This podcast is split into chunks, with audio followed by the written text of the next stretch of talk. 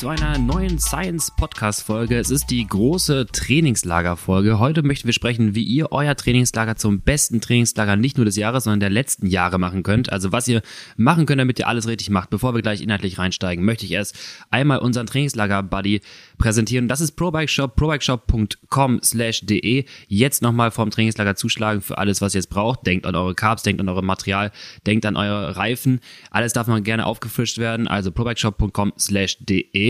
Und bei Zitronenkuchen und einem schönen Cappuccino mit so einem schönen Blatt oben drauf sitze ich bei Lennart. Äh, das hast du gut gemacht, Lennart. Ja, es hat jetzt zwei Jahre gedauert. Eine harte Arbeit. Aber die lohnt sich, weil die letzten Male muss man sagen, die sind immer on point, die Blätter. Ja, so, so langsam wird's, aber ich hatte jetzt mal auch wieder so eine Phase, wann war denn das? Da war ich zwei Wochen weg und danach äh, war ich voll aus dem Flow raus. D-Training. das war ich, da war ich tatsächlich, das würde mir jetzt nach dem Trainingslager wieder blühen, äh, dass blühen, ich dann wieder zurückkomme, äh, blühen, genau, ja. dass ich äh, zurückkomme und merke so, ah ja, ich kann das nicht mehr, aber. Kannst du auch was anderes? Äh, nee. Okay. Ja, doch, äh, wahrscheinlich kann ich auch Herz. aber ja. Doch, ähm, Herz ist ja nur so, so und dann durch. Also so, so und durch, okay. Yeah, das äh, können sich jetzt alle bildlich vorstellen, wie der Lukas so, so, so macht und dann durch. Ja, ihr habt doch gerade meine Handbewegung gehört. Ähm, ich war mal hier im Café in, in Köln, ähm, war mit dem Rad auch, mit dem, mit dem Team damals, ähm, haben uns eingesetzt. Der hat uns, ich weiß nicht, ich schon mal erzählt habe hier, weiß ich nicht, aber der hat uns wirklich ein, ein Fahrrad gemalt, also ein Rennrad gemalt in Latte. Da ist nicht nur Bauschaum, sondern wirklich zack, zack, zack und dann halt so ein Rennrad gemalt. Wirklich so ein bisschen nachverfeinert. Fand ich gut. Das würde ich gern sehen. Das, das klingt ja. schwierig. Normalerweise, wie du sagst, Bauschaum, da kloppt mhm. ja jemand so Spachtelmasse rein und dann malt er noch mit so einem Zahnstocher so ein Fahrrad ja. aus, dem, aus den Kaffeeresten. Ähm, ja, da muss ich noch ein bisschen üben, äh, um da jetzt noch was mehr rauszuzaubern. Aber es reicht. Ähm, und Hauptsache es schmeckt hier äh, selbst, selbst Bohnen übrigens. Äh, Ach, von Lenas Coffee Brand. Ja, ähm, schmeckt gut. Schmeckt gut. Haben ein schönes Kilo von hier mhm. und wird auch noch ein bisschen halten. Danach muss ich mal bei ihm ein bisschen nachbestellen, äh, wenn der jetzt wieder einigermaßen beisammen ist nach seiner Marokko-Tour. Ich habe äh, die Tage mit ihm gequatscht und, also für alle, die es nicht wissen, Sebastian Breuer, Atlas Mountain Race. Und wir waren uns beide einig, dass es gibt irgendwo auch Rennen, die sind grenzwertig. Also dieses Rennen ähm, ich kann mal gleich rausgucken, dass ich den TSS noch finde. Ich glaube, es waren jetzt fünf Tage am Ende. Ähm, 100 Stunden irgendwie. Ähm, ich glaube, er hatte 2300 TSS oder ja, sowas. Ja, genau, genau. Ähm, Platz drei, ähm, extrem starke Leistung. Ich wollte mir einen Spaß machen, die Kohlenverbrauch noch rauszurechnen. Das habe ich noch vor, das habe ich noch ja. geschafft. Aber mein Excel crasht dann meistens bei solchen langen. Äh, ich muss nämlich, ich weiß, was ich mache. Ich nehme die FIT-Datei, exportiere sie in eine CSV-Datei, bekomme quasi für jede einzelne Sekunde entsprechend die Leistung in einer einzelnen Zeile. So, dann kriegst du eine Spalte von, ich weiß nicht wie viele hunderttausend Zahlen, kann sich jetzt jeder ausrechnen bei 100 Stunden. Ja. Ähm, und das dann wiederum für jede einzelne Sekunde rechne ich den Anteil äh, Kohlenhydrate und Anteil Fette raus. Und dann summiere ich das zusammen. Das geht ganz gut bei einer Einheit von zwei, drei Stunden, habe ich schon mal gemacht. Dann bei ähm, damals Ian Boswells Dirty Kansas habe ich das mal berechnet. Das war dann irgendwie äh, zehn Stunden, da war schon richtig am, am Hackeln. Und wenn jetzt Sepp seine Einheit reinkommt, dann springt, glaube ich, Excel auseinander. Naja. Du musst dir mal einen neuen Rechner kaufen. so, so, so ein NASA-Rechner. Für, so, für so Kohlenhydratverbrauch, äh, Verbrauchsstatistiken. Für, mit Excel, genau. Okay, wir driften schon wieder ab. Ich, wir haben Feedback, wir haben konstruktives Feedback bekommen. Ja, da. Nach fünf Minuten hast du letztes Mal angefangen, Bullshit zu labern, Lukas. ich meine, äh, ja. Bewerft mich mit Tomaten. Ich habe auch schon, ja genau, ich habe auch schon angekündigt, dass ich mich darum kümmern werde, dass das nie wieder passiert. Ähm, und äh, du hast es auch gemerkt im Nachhinein und hast dich natürlich dann jetzt äh, vorbereitet äh, und hast gedacht, so, ja, ich gucke mir das Thema nochmal an. Mhm. Du warst so ein bisschen, wahrscheinlich ist es irgendwie ein Mediziner oder sowas gewesen, der uns da korrigiert hat. Ja. Ähm, schätzungsweise. Schätzungsweise. Äh, hast du was zu sagen? Zu dem Thema noch oder ja, sag, sag, mal entschuldigen? Was, sag da erstmal, was, was er gesagt hat. Das kriege ich gar nicht mehr so richtig zusammen. Es ging, äh, ja, es geht darum, dass, okay, anders. ich habe dich ja auch im falschen Fuß erwischt. Man muss ja auch sagen, ich kam von meiner ähm, modernen Leistungsdiagnostik beim Kardiologen mit ja. Maske und habe dir erzählt, wie ich unter der Maske fast erstickt wäre.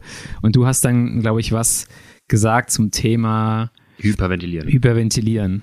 So, da habe ich nämlich fälschlicherweise und zu Recht wurde ich jetzt da mit, äh, mit Tomaten beworfen, stehend an dem Pranger, ähm, dass ich gesagt hatte, dass das Hin- und Herschieben von, äh, ja, von Sauerstoff dazu führt, dass ich quasi Totraum hin und her bewege und das nicht mehr ausreichend an die Lungenbläschen, an die Alveolen kommt und deswegen Sauerstoffmangel vorherrscht und wir dann ohnmächtig werden. Das ist natürlich Falsch. da habe ich mich ein bisschen auf fremdes Glatteis begeben und bin ausgerutscht. Das kann ich auch gerne zugeben. Äh, habe ich auch nicht entsprechend vorbereitet. Äh, für alle diejenigen, die es jetzt eher wissen wollen und so wie der äh, Kollege es auch geschrieben hatte, ähm, dass der Atemreflex, dass die Atmung über die CO2-Konzentration im Blut geregelt wird. Ähm, sprich letztendlich äh, ein vermehrtes Abatmen der CO2, äh, Abatmen von CO2 stattfindet und letztendlich die CO2-Konzentration sich anreicht und dadurch auch weiterhin den Atemreflex triggert. Ähm, und deswegen äh, gibt man, also lässt man Leute manchmal eine Tüte atmen ja. ähm, und dann reguliert sich das Ganze. Was übrigens auch ein bisschen, da kann ich jetzt nochmal zusätzlich ergänzen, weil jetzt habe ich noch ein bisschen Inhalt, ja. äh, weil ich habe jetzt ein bisschen reingelesen natürlich, was ja auch, auch erklären würde, ähm, weshalb teilweise so eine ventilatorischen Schwellen zustande kommen. Also wenn ich mir äh, spirometrische Daten anschaue im Verlauf eines Stufentestes und dann sehe, dass ab einem gewissen Punkt VT1, ventilatorische Schwelle 1, das ist der Übergang vom aerob zu anaeroben, tendenziell anaeroben System.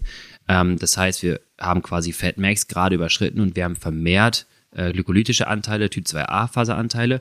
Das heißt, wir haben letztes Mal schon gesagt, das ist der Punkt, wo zum ersten Mal wirklich Laktat aus der Zelle raus ins Blut abgegeben wird. Und Laktat und H-Ionen vor allem im Blut werden dann über das Puffersystem, ähm, ja, oder das, über das, das Bicarbonat-Puffersystem abgebunden und dann in CO2 und Wasser äh, ja, umgewandelt. Und Wasser, wissen wir auch, schwitzen wir aus und äh, atmen wir ab und genauso CO2 atmen wir ab. Und deswegen sieht man an diesem Punkt diese, äh, den überproportionalen Anstieg von CO2. Äh, und dann atmen wir auch vermehrt CO2 äh, ab und das ist quasi auch erkennbar in dieser ventilatorischen Schwelle. Ab gewissem Punkt gibt es quasi so einen Knickpunkt und dann atmen wir mehr CO2 ab, getriggert durch, den, durch die CO2-Konzentration. Schau mal an. Jetzt ist ja. aus einem Fehler auch nochmal ein Mehrwert geworden. Ähm, weiteres konstruktives Feedback immer gern ge gesehen, vielleicht nicht mit dem, mit dem Vermerk, dass es Bullshit ist. ähm, ich sag mal so, das macht ja auch die ganze Folge jetzt nicht kaputt. Also nee, ich kann es verstehen. Genau, also äh, es ist jetzt nicht äh, dramatisch gewesen. Äh, ich glaube, niemand äh, hat jetzt ist zu Schaden gekommen. Aber ja, wir freuen uns über Feedback. Es scheinen ja auch viele Leute aus der Twitter-Bubble in den Podcast zu hören, was mich, was mich sehr freut. Es sind viele junge, auch sehr interessierte Leute da, die Bock haben, schneller Rad zu fahren. Ähm, und ich muss auch häufiger mal lachen, wenn ich äh, sehe, was die da so fabrizieren auf Twitter. Ähm, sind schon einige ziemlich geile Memes dabei. Ähm, und lassen sich auch ab und an mal bei uns im äh, Science Race blicken. Ja. Das heißt, äh, Danke für die offenen Worte. Ich habe äh, hiermit äh, Lukas auch äh, bestraft und äh, er wird es nie wieder tun. Und jetzt können wir im Thema Trainingslager direkt mal einsteigen. Ich sage, weißt du was? Du hast damals mal gesagt, ich nervt das immer, wenn ich sage, kommt drauf an. Kommt drauf ich werde jetzt nie wieder eine konkrete Aussage genau, tätigen. das ist das Problem. So, du hast dich einmal zu einer Aussage hinreißen lassen. naja, jetzt gucken wir mal, wie du durch diese Trainingslagerfolge durchkommst. Ob du jetzt einfach nichts mehr sagst oder jetzt äh, immer Macht doch, was ihr wollt. immer noch mutig genug bist. Lukas, womit wollen wir einsteigen? Ähm, wir haben, also erstmal, ich habe noch ein paar, ich habe jetzt äh, ein paar Fragen rausgesucht, die wir gleich bearbeiten oder die wir noch beantworten können. Ich denke heute für Thema Trainingslager, das steht jetzt quasi bei vielen auf dem auf dem Speiseplan der Trainingsplanung. Ähm, und wie gehe ich das Ganze an? Wir müssen jetzt nicht rauskristallisieren, welcher Ort der geilste ist und wo es die besten Cafés gibt. Das kann man irgendwie nachgoogeln. Ja, aber da ist auch wichtig, ähm, wenn ihr mhm. Kaffeetipps habt, lasst uns die auch zukommen für ja, Mallorca. Ähm, du hast mir zwar schon welche genannt, aber ich bin noch nicht so häufig auf Mallorca Stimmt. im Trainingslager gewesen. Also, Zumal je nach Strecke das Ganze im Tramontana auch sehr, sehr dünn wird. Ähm, ja. Da hast du noch die Chance bei in, in äh, jetzt ich begebe mich wie auf Glatteis. Ich glaube der, ich bin nicht ganz sicher, da ist äh, der, der Ex-Fahrer von ähm, ähm, Linus Gerdemann. Ja, nee, nee, nee, nee, nicht Linus Gerdemann. Ähm, Vincente Reines. Genau das. Und der macht der irgendwie die Bäckerei da selbst, ne? Und der macht ultra geile Croissants. Ja, der macht das macht, das weiß ich wirklich jetzt. Komm, jetzt grinst mich hier nicht so an. Der macht auf jeden Fall also ich weiß es auf jeden paar Fall Sachen nicht. oder hatte früher diese Bäckerei auf jeden Fall selber gemacht und das mal als Tipp super geile Croissants. Und ganz gut, weil es der perfekte Stop ist, bevor man dann irgendwie nochmal Soyer oder Putsch nachher attackieren möchte. Nein, das ist aber nicht so. der macht die nicht selbst. So, ähm, genau, wir sprechen über Trainingslager. Wie plane ich das Ganze? Wir haben nämlich die Fragen bekommen und tendenziell, glaube ich, interessiert es viele. Ähm, wenn ich jetzt mein Trainingsvolumen auf 10 bis 12 Stunden die Woche habe, wie gestalte ich mein Trainingslager am besten? Sagen wir mal für das Szenario ein Woche oder zehn Tage oder zwei Wochen. Also wie viel soll ich jetzt mehr machen? Wie ist vielleicht die akute Umsetzung, also inhaltliche Umsetzung? Worauf kann ich noch achten? Und gleich setzen wir nochmal an, wir haben einen, der gefragt hatte, kann ich auch ein Trainingslager at home machen, wenn ich nicht die Möglichkeit habe, berufsbedingt oder auch familiär ähm, ja irgendwie wegzufahren, kann ich auch einfach sagen, ich mache zu Hause ein Trainingslager auf Watopia. So, ähm, erstmal deine Erfahrung zu Trainingslager lernen, außer dass du regelmäßig krank wirst davor. Ähm, findest du es geil?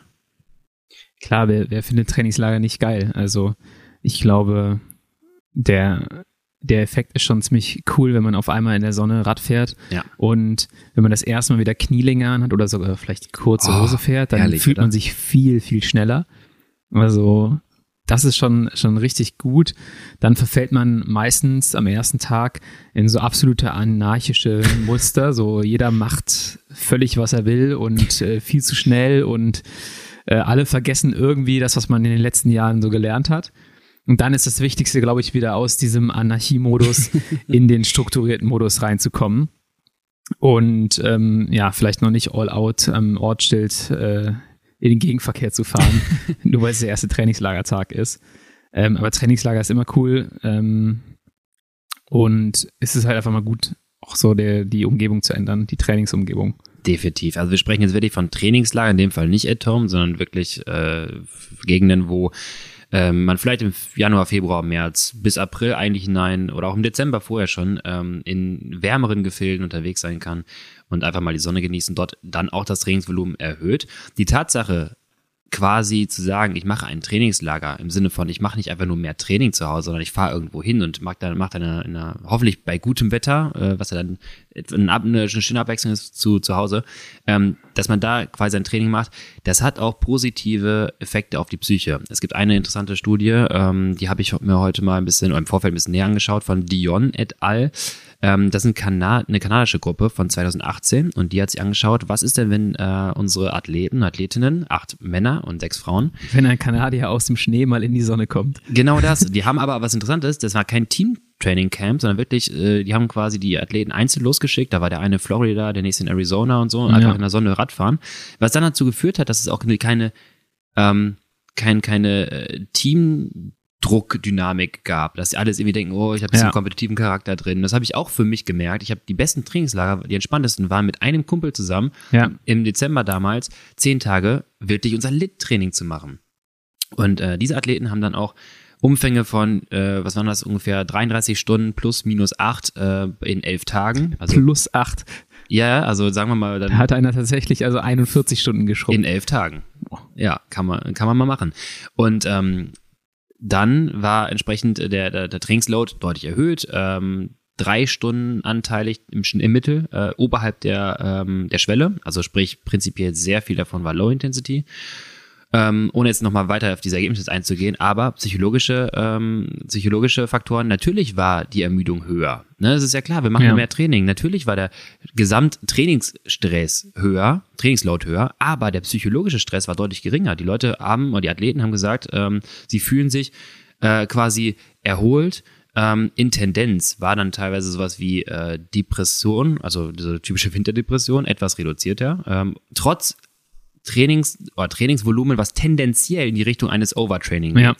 Und das finde ich interessant, weil Overtraining generell eigentlich dazu führt, dass psychologische Tests immer negativ bewertet werden. Ja. Also erhöhte Depression und erhöhte äh, Unlust, dieses Tra die Unmotivation, dieses Training weiterzumachen.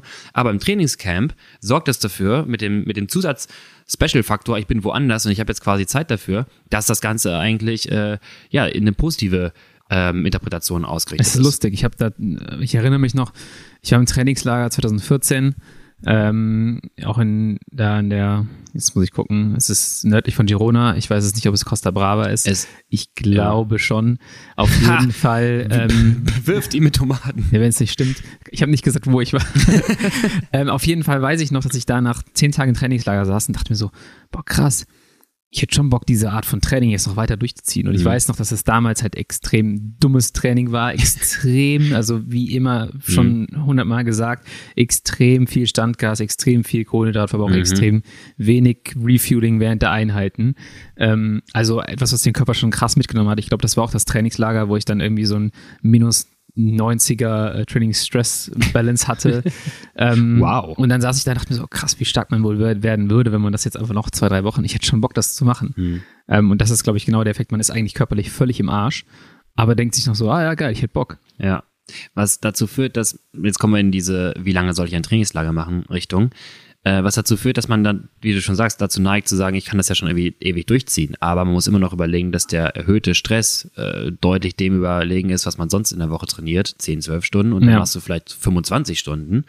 Und dann ähm, für alle diejenigen, die jetzt fragen, so, okay, wie viel kann ich machen? Du kannst schon Richtung 25 Stunden mal gehen, 22 bis teilweise 30 Stunden in einer Woche kannst du dann schon gehen, aber guck, dass es tendenziell Low-Intensity-Training ist. Ähm, das ist, ist wichtig, äh, dass du entsprechend die Kohlenhydratzufuhr aufrechterhältst und so weiter, damit das nicht ein zu stark kataboles Trainingslager wird. Äh, dann kann man sowas mal machen. Da muss man aber irgendwo auch den Cut-Off finden und sagen, okay, 10 Tage oder 14 Tage ist dann auch genug und dann mache ich auch eine Entlassungswoche. Ja, das ist eigentlich schon ein ganz gute, gutes, guter Anriss von der Folge. Also wir wollen darüber sprechen. Erstmal, wie bereitet man ein Trainingslager vor? Wie verhält man sich vielleicht vor Ort? Und wie bereitet man es auch ein bisschen nach?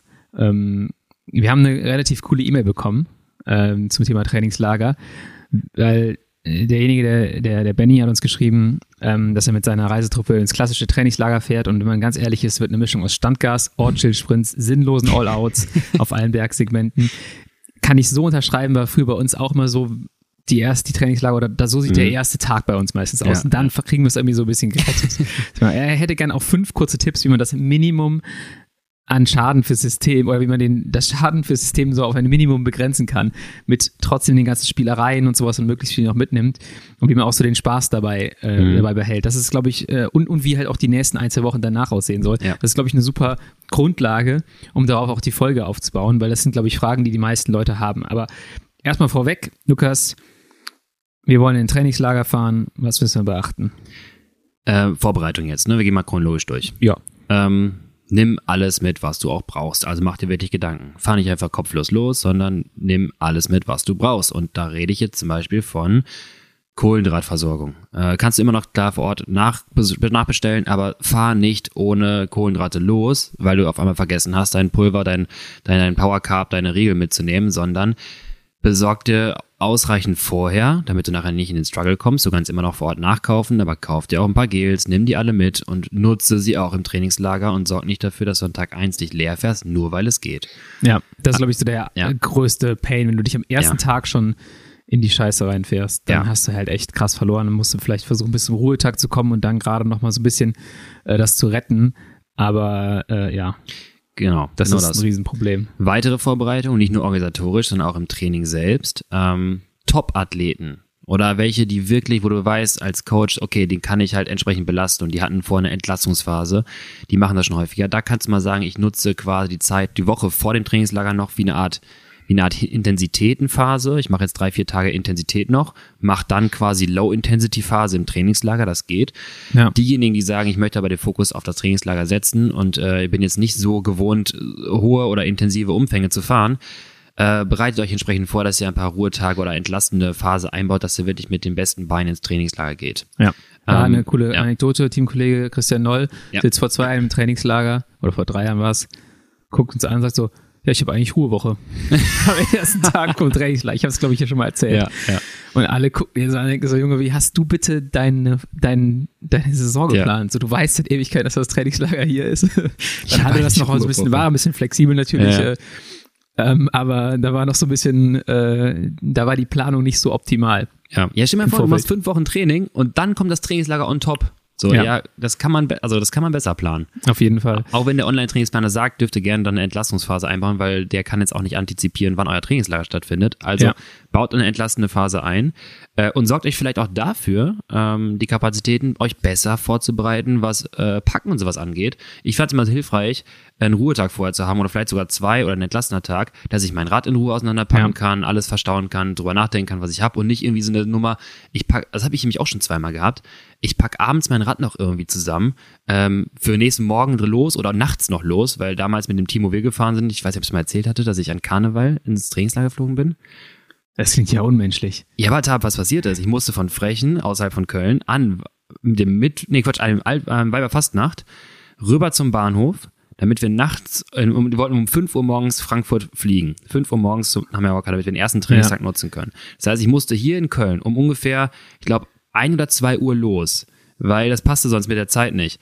Weiberfastnacht um 2 Uhr am Hauptbahnhof, willst du nicht mit dem Radkoffer Nee. rumstehen. Ich hatte so einen Radkarton in den Zug nach Frankfurt und Mainz. Die Leute haben sich besoffen auf mein Fahrrad gesetzt, haben auf ein Schild gelesen, ja geil, Palma Mallorca. Da war ich natürlich äh, Held des Zugs.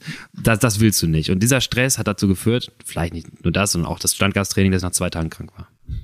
Ich habe, ich, wo du es gerade sagst, ich erinnere mich noch, dass ich ins Trainingslager, wann war das? Ich glaube, in, im Juniorenbereich sind wir mal die Türkei ins Trainingslager geflogen. Ja. Ich hatte so eine Radtasche ohne Schutz und alles. Ja. Ich weiß jetzt noch, wie ich nachts im Februar, also im Februar irgendwie bei um 21 Uhr bei minus zwei Grad draußen im Garten stand und versucht habe, mein Rad auseinanderzubauen mit so einer Stirnlampe und das dann einzupacken. Das ist natürlich nicht in einem Teil angekommen. Also es war auch nicht in einem Teil in der Tasche, aber damals ist äh, das dann, diese Tasche war völlig, völlig bescheuert. Also Ja, so ein Beutel. so Ne? ein Beutel eigentlich nur. Da haben die das halt ähm, klassisch im Taschenweitwurf auf mein, auf mein Schaltwerk geworfen. Das hat sich dann irgendwie viermal rumgewickelt und dann Gott. musste ich mir in der Türkei irgendwoher noch ein neues Schaltwerk besorgen, damit ich trainieren konnte. Also, Ja. aber das, das ist genau das, was ich für mich auch gesagt Ja. habe, so, yo, nimm dir die Zeit, das ordentlich vorzubereiten. Du Ja. schläfst viel besser, wenn deine Karre gepackt ist und alles genau. und du nicht noch denken musst, oh scheiße, gleich muss ich mein Rad noch packen. Und da passt es halt mega gut, dass man halt vorher ein bisschen tapert. Ja. Man tapert halt auch vielleicht stressmäßig dadurch ein bisschen. Ja, du nimm dir die Kapazitäten dafür, dich darauf zu konzentrieren. Dann ist einfach dieser Trainingstag, machst einen Ruhetag, Nulltag, fährst halt nicht Fahrrad, gehst ein bisschen spazieren, ist doch gut. Ähm, pack alles ein, hab das fertig und dann ist gut. Weil du machst eh den Koff- Koffer noch fünfmal auf und zu. Ja, klar. Also Ähm, der Koffer ja. ist für mich ja auch super Transportmittel. Du kannst ja bis zu, bis zu 32 Kilo oder sowas da reinladen. Das ist halt Sollen wir mal den gut. Tipp droppen?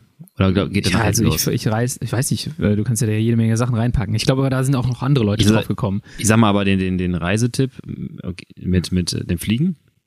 Mit welchem Flie äh, du hau raus, ich weiß gerade nicht genau, was du meinst. Ja, okay, also früher war es Air Berlin, äh, die gibt's ja nicht mehr, konnte man sich eine entsprechende Kreditkarte besorgen. Mittlerweile ist Eurowings, für all diejenigen, die es nicht wissen, Eurowings Kreditkarten darfst du ein Sportgepäck umsonst mitnehmen. Diese Ja. 50 Euro pro Flug sparst du dir dann. Äh, kannst also einen Flug buchen und mit der Bezahlmöglichkeit der Eurowings Kreditkarte, ähm, das klingt das wie Werbung, aber es ist einfach dem ist Tipp, keine Werbung. also nicht keine Werbung, ist einfach nur ein Trick, äh, der ziemlich sich lohnt ab dem ersten Trainingslager. Ähm, sobald du buchst und bezahlst mit der Kreditkarte, entfallen die Transportkosten fürs Fahrrad. Das sind Genau. dann 100 Euro und je nachdem, wann du fliegst, sind es halt 30 bis 50 Euro für einen Flug nach Barcelona oder Mallorca. Das heißt, das war es dann an Flugkosten. So Ja. und äh, dann, achso, dann, äh, Entschuldigung, nutzen wir immer die Möglichkeit einfach auf, auf äh, glaube Smart, was ist das, also kleinste Paket, den günstigsten Flug zu wählen. Äh, und äh, dann kannst du den Radkoffer, wie du schon sagtest, 32 Kilo, kriegst du eigentlich alles rein. Der Rest ist Handgepäck. Du musst keinen extra Koffer mitnehmen, sparst dir Gepäckstück, sparst dir wieder Geld äh, und reist einfach so hin und her. Das war jetzt der Beitrag von Sparfuchs Lukas. Ähm, ich weiß nicht, ob das jemand noch nicht wusste, aber wenn ja, dann freut sich bestimmt jetzt jemand. Ja, mehr äh, Preis-Leistungstipps. Wo, wo waren wir denn jetzt vorher? Ähm, Wir waren noch bei Vorbereitung. Ich wollte nämlich sagen, bitte, wenn ihr die Rad, äh, das Rad packt, nur als kleinen Tipp an der Stelle, eigentlich jedes Mal macht einfach das Schaltwerk, äh, das Schaltauge ab. Ja. Ähm, dann habt, vermeidet ihr einfach, dass es sich so komplett verbiegt. Egal, ob ihr einen Hartschalenkoffer oder sonst was habt, macht's einfach ab, dann habt ihr nicht das Problem, dass irgendwas kaputt geht. Ja, genau. Was wir noch vorher vorbereiten. Du hast jetzt gerade schon ein bisschen über Kohlenhydrat, Ja. ähm, Speicher, über verpackte Ja. Kohlenhydratspeicher gesprochen. Kauft den äh, MON-Shop leer. Ähm, Klamotten. Ja. Äh, Kian hat letztens gesagt, bald ist der magische Moment da, wo die 16 Tage Wetter Online-Vorhersage greift. Der traue ich jetzt nicht so wirklich für unser Trainingslager mit 16 Tagen. Ja. Aber du kannst einen Tag vorher wahrscheinlich relativ gut abschätzen, in welche Richtung es geht. Ja. Das heißt, du packst Sachen ein, hoffentlich gehst du irgendwo hin, wo du waschen kannst, dann äh, macht es dir das Leben schon mal leichter, aber ne, irgendwelche Sachen, die man beachten muss, ich packe eigentlich immer auch für so ein Worst-Case-Szenario ein, Ja. aber manchmal denke ich mir halt auch so, okay, wenn das Wetter so schlecht wäre, dass ich diese Sachen da brauchen würde, dann werde ich wahrscheinlich nicht fahren. Also Und das so wollte ich auch gerade sagen. Also wenn die, dicke Winterhandschuhe Genau. zum Beispiel, würde ich sagen, boah, und wenn du den 3 mm Neopren-Überschuh auspackst, also da, da, da sagst du auch, komm, heute Genau. ist Ruhetag. Äh, Meistens passiert es nicht, richtig. Ja. Aber ich, ich hab schon, hatte schon Phasen auf Mallorca, da hatten wir eine Woche halt Regen und dann irgendwann haben wir einfach durchgezogen. Dann bist du bei 10 Grad im Regen gefahren. Da hilft es natürlich schon, Leute. Äh, man braucht nicht, wenn man irgendwie nach draußen guckt, die Sonne scheint, denken, die nächsten Tage bleibt das so. Ja. Äh, nicht nur das kurze Arm-Jersey mitnehmen, das Summer-Jersey, sondern auch die Regenjacke, auch die Überschuhe von mir aus und auch Beinlinge natürlich, weil auch 18 Grad ist Beinlingwetter, wenn man ehrlich ist, äh, auch wenn es Bock macht. Ähm, also deckt euch wirklich für, für diverse Szenarien ein. generell jetzt mal hier nochmal so zum kleiner Exkurs zum Thema Kleidung. Ich habe gestern noch einen Tweet gelesen von einem Profi, der gesagt hat, wie unterscheidet man jetzt äh, eigentlich in Kalpe, wenn man da rumfährt, in der Region, den World Tour Fahrer von einem Devo-Fahrer aus dem gleichen Team. Und da war die Antwort, der World Tour Fahrer fährt lang, lang wahrscheinlich und der Devo-Fahrer fährt kurz, kurz. Und ich sehe immer so viele Leute, ey, ich habe in den letzten Wochen Leute gesehen, die sind hier teilweise kurz, kurz gefahren, bei 10 Grad oder noch, noch weniger. Und ich denke mir so, Leute, zieht euch bitte warm genug an. Also Ja. das ist ganz, ganz wichtig für so ein Trainingslager vor allem. Nicht am ersten Tag, okay, die Sonne scheint, haha, heute kurz Mhm. Kurzwetter und danach liegt man da krank, ähm, sondern Genau packt das. euch warm genug ein. Nur weil ihr jetzt in der Sonne seid, ähm, heißt das nicht, dass äh, die Temperaturen automatisch auch oben sind. Ja. Wir sind gerade hier, äh, wir nehmen gerade Dienstag, den 14.02. auf und wir haben gerade hier ähm, Kölsche Mallorca. Also wir haben strahlenden Sonnenschein, keine Wolke am Himmel. Die Sonne ist auch schon ein bisschen kräftiger als sonst. Heute Wir haben immer noch, 14 Grad. wir haben, genau, ich wollte sagen, wir haben gerade jetzt noch 11 Grad, es werden 14 Grad, aber für, also das fühlt sich an wie fast Sommer, wenn Ja. du einfach aus der kalten Temperatur gewohnt bist. Aber ich kann dir sagen, und wir haben es ja damals mit Moxie auch besprochen, ähm, das ist kein äh, Kurzbeinewetter. Nee. 18 Grad leider auch nicht. Du musst wirklich so einpacken, dass du das Gefühl hast, du bist latent überangezogen, Ja. äh, weil die Sauerstoffsättigung geht runter, die Gefäße ziehen sich zusammen. Das ist kein kurze Beinewetter. Definitiv. Und dann, ich fahre meistens so bis wahrscheinlich 20 Grad, lange Beine und äh, bei 22 ungefähr erst oben kurz. Also bin lieber ein bisschen zu dick angezogen, kann dann die Armlänge runterschieben oder das Trikot aufmachen. Aber andersrum ist halt scheiße. Und ähm, ja, das war mir nochmal wichtig, weil ich sehe so viele Leute jetzt hier schon rumfahren. Ja. Dann kann ich mir halt vorstellen, wie das dann im Trainingslager aussieht. Da ist dann für die meisten Trainingslager ist immer kurz kurz. Und dann, ja, Ja, dann plus- man den Salat. Genau, was mir da noch reinfällt gerade, plus antizipiert bitte auch die Region, wo ihr hinfahrt äh, in eurer Ausfahrt. Klassisch Girona, unsere Schattenauffahrten und Schattenabfahrten. Dann bist du, fährst du bei äh, entspannten 20 Grad los, denkst du, ach komm, heute lasse ich, mach ich nur die Weste und äh, Ja. die Knielinge und die Armlinge, vielleicht ziehe ich jetzt nachher eh alles runter. Und dann bist du oben auf dem Berg und es ist auf einmal 8 Grad. Du fährst in so ein Schattental auch Ja. rein. Und dann liegt das ganze Tal im Schatten und denkst dir so, oh, ja, Ja. scheiße. Also das habe ich mir hier auch schon angewöhnt. Du guckst erstmal auf den Wetterbericht für da, wo du bist, Köln, klar, und dann im Bergischen Land gucke ich noch einmal irgendwie Richtung, weiß ich nicht, Lindlau oder Much. Ja. Und dann habe ich ein Gefühl dafür, wie viel Grad kälter es ist. Und das ist eigentlich so meine Zieltemperatur, die ich, für die ich mich einpacke. Ähm, das war so der Exkurs zum Thema Klamotten. Ja. Äh, packt die richtigen Sachen ein, nehmt immer eine Regenjacke mit ähm, und seht zu, dass ihr da auch lang genug, äh, also dass eure Klamotten dick genug sind. Ja, dann nochmal ein kleiner Tipp beim Packen. Ähm, natürlich das notwendige Werkzeug, um das Fahrrad zusammenzubauen. Logisch. Das, was ihr natürlich abbaut, da müsst ihr auch das Tool mit dabei haben, um das wieder aufzubauen. Es reicht manchmal auch ein Multitool. Ja. Ähm, ich sag mal so, Ersatzkette, Ersatzschaltwerk und so weiter, das müsst ihr jetzt alle nicht mitnehmen. Die meisten fahren in Regionen, die tendenziell für Radtrainingslager ausgelegt sind, sei es Mallorca, sei es Girona sonst was. Eine Kette findet ihr da vor Ort, ein Schaltwerk findet ihr vor Ort. Theoretisch auch ein Reifen, nehmt euch Schläuche mit, aber ihr müsst nicht anfangen, hier äh, noch mit extra Laufradsatz ins Trainingslager zu fahren. Ja, also und wenn dann, wenn dann nimmt halt einer aus der Gruppe solche Ja, Sachen mit, genau. dann spricht man sich ab. Äh, ich bin immer ein Freund davon, nochmal neue Reifen aufzuziehen. Ja, ähm, genau. Weil sonst kommst du da an und die Hälfte der Truppe hat am ersten, bei der ersten Auffahrt platt und du stehst dir dann die Beine im Bauch, die wird kalt, das, da ist halt einfach Zu scheiße Recht für wird alle. der auch stehen gelassen dann. Zu Recht wird der auch stehen gelassen oder alternativ am Ende gesteinigt. Das sind so die zwei Möglichkeiten, ähm, die es dann da gibt. Ähm, ja, das ist jetzt alles sehr organisatorisch. Ja. Äh, ich glaube, unsere Zuhörer sind eher so an der Sportwissenschaft interessiert. Ähm, gehen wir mal ins Trainingslager rein. Peri Periodisierung des Trainingslagers. Ähm, entnehmt ihr unseren Trainingsplan fürs Trainingslager? 3-1-2-1-3. ja, okay. ähm, macht euch Blöcke. Ja. Schaut euch an, wie lange seid ihr vor Ort. Schaut euch an, wie ist das Wetter. Äh, wann kann ich fahren? Wie kann ich diese, diese Tage möglichst sinnvoll nutzen? In welche Blöcke packe ich das? Und auch, was mache ich in so einem Trainingslager? Das ist halt auch der Punkt, den der Benny geschrieben hat. So, es wird wahrscheinlich relativ viel Mischmasch sein. Ja. Aber du hast zu mir halt auch schon gesagt, so, hey Lennart, wenn ihr ins Trainingslager fahrt, ihr werdet das Volumen hochschrauben, schraubt nicht unbedingt auch noch die Intensität hoch, beides Genau. auf einmal, weil das ist dann sozusagen äh, am hochkalorischsten und am gefährlichsten dann am Ende für den Körper. Ja, es geht Ähm, nicht darum, die höchste TSS nachher zu haben, ähm, Ja. wie bei selbst Adlat Mountain Race, sondern äh, die richtigen Bereiche anzutriggern. Und das Trainingslager bietet sich idealerweise dafür an, natürlich einen Umfangsblock einzubauen. Und das haben wir die letzten Monate wahrscheinlich eher vernachlässigen müssen, weil einfach beschissenes Wetter dafür gesorgt hat, dass Ja. alle auf, äh, auf Swift unterwegs sind. Da machst du jetzt nicht unbedingt deine fünf Stunden. Also nur die härtesten auf jeden Fall. Und ähm, Genau, es bietet sich an, jetzt einen Umfangsblock einzubauen, dann sollte nicht die Intensität gleichzeitig mit hochgefahren werden. Ihr seid keine Übermenschen. Das heißt, äh, orientiert euch in eine Richtung. Ich würde erstmal sagen, ich würde es ein bisschen davon abgrenzen, was ähm, gleich, ich sag mal, die Notfalltipps, für die fünf Notfalltipps, Ja. die er es am besten umsetzen kann, wenn das Team ein bisschen abspackt. Ähm, Ja. Und dann will ich jetzt, das will ich davon abgrenzen, wie man es jetzt richtig macht. Also, richtig machen, ähm, ich würde sagen, entweder Dreier- oder Vierer-Block oder vielleicht Zweier, je nachdem, was du vorhast, wenn es auch einmal intensiv sein soll. Dann folgt natürlich ein Ruhetag, also sagen wir Dreierblock, Ruhetag und Dreierblock. Ähm, ihr dürft es gerne progressiv steigern, was die Umfänge anbetrifft. Ähm, also klassische 3, 4, 5, 4, 5, 6, irgendwie sowas. Jetzt mal ganz blöd dahingesprochen. Ähm, guckt, dass ihr, wenn ihr Intensität einbaut, das tendenziell am Anfang Richtung des Blocks macht, also sprich am ersten Tag oder spätestens am zweiten, nicht Ja. am dritten Tag.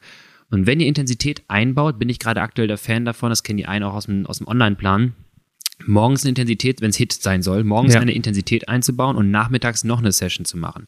Wer viermal acht Minuten ähm, irgendwie am Randa fährt und dann fährt er nochmal über, äh, über, über Dea und so, äh, über, über äh, Poyenza und sonst was, ähm, das ist doch alles falsch gerade gewesen, über Petra äh, eine große Schleife zurück, fährt viereinhalb, fünf Stunden, ähm, der braucht sich nicht wundern, wenn die nächsten Tage komplett in die Hose gehen, weil der einfach sein, sein Glykolyse-System schon a- stark angetriggert hat Ja. und vermehrt Kohlenhydrate verbraucht. Wenn er die nicht zuführt, weil du führst auch bei vier, acht Minuten wahrscheinlich selten während der Intervalle noch wirklich Kohlenhydrate genug zu. Die meisten nehmen jetzt kein Gel währenddessen.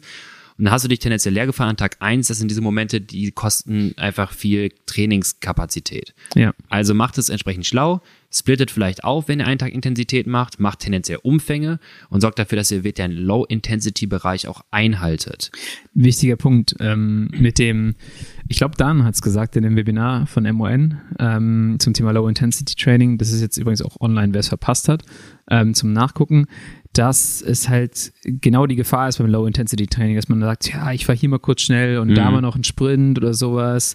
Und ähm, das hat er auch nochmal gesagt, so, ey, bleibt dabei. Wenn ihr an dem Tag Low Intensity macht, dann macht ihr Low Intensity und fahrt nicht noch irgendwie hier ein bisschen was ähm, mit Zug. Weil die Beine gerade gut da sind. Weil die ne? Beine gerade da sind. So. Ähm, das heißt, jedes Training, das sage ich immer wieder, hat einen bestimmten Zweck und du möchtest irgendwas damit erreichen.